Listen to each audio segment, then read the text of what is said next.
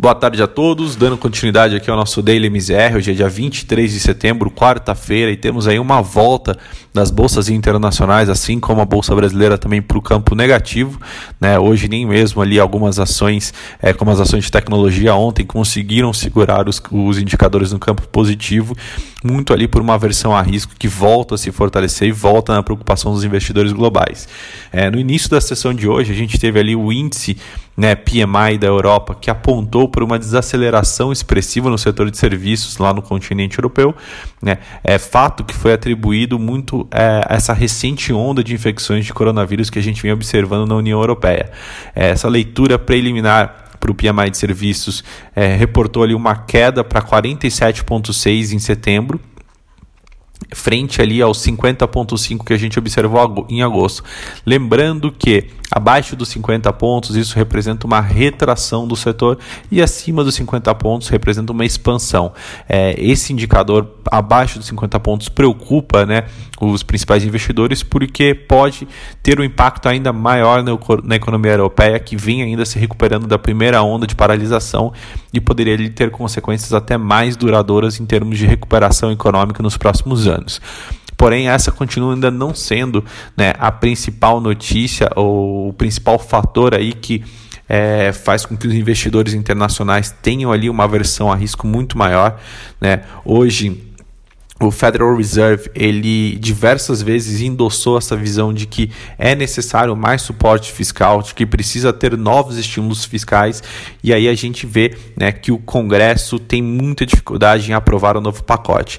É, a gente vai, acho que isso mostra realmente uma, um atraso, pode inclusive é, postergar ou, ou, fazer com que a economia americana se, se recupere de maneira mais lenta.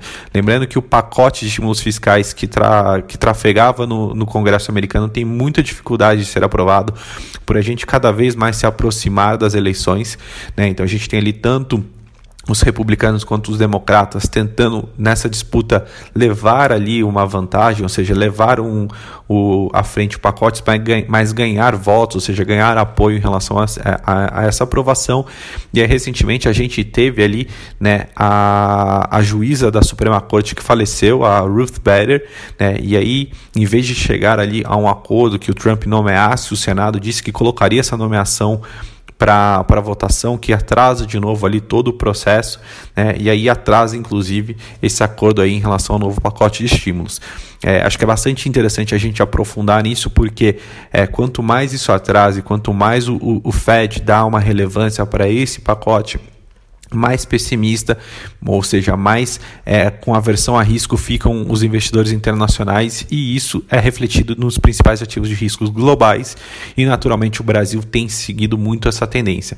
Então o que a gente observa hoje lá fora foi uma forte queda né, para as principais bolsas, é, com o Dow Jones fechando o dia em queda de 1,92, a S&P recuando 2,37 né, e a Nasdaq caindo 3,02 e aí quando a gente olha é, os principais a, performance desses principais indicadores no mês, né? Você vê ali Dow Jones com perdas de 5,86, S&P caindo 7,52 e o Nasdaq tendo ali uma forte correção negativa de 9,70, realmente tendo ali um mês bastante negativo para as bolsas internacionais e que naturalmente né, se refletem ali na, em, nas outras bolsas ao redor do mundo. Quando a gente vem para a bolsa brasileira, o que a gente observa é a, o Ibovespa volta para os 95 mil pontos, tem um dia ali com queda de 1,60, muito pautado é, por esse cenário mais negativo no exterior.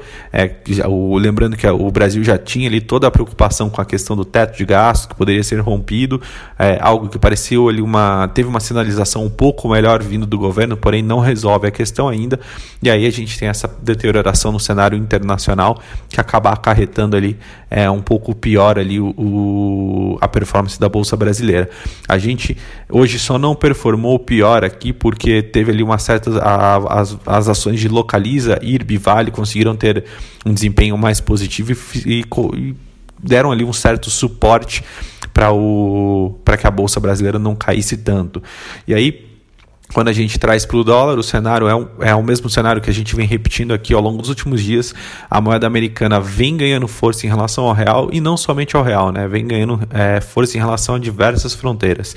O dólar ele fecha hoje é, com uma valorização cotado ali aos R$ 5,58 né, subindo é, 1,71, além de se valorizar também é, 3,37 em relação ao peso, peso mexicano e 1,56 em relação ao rublo russo.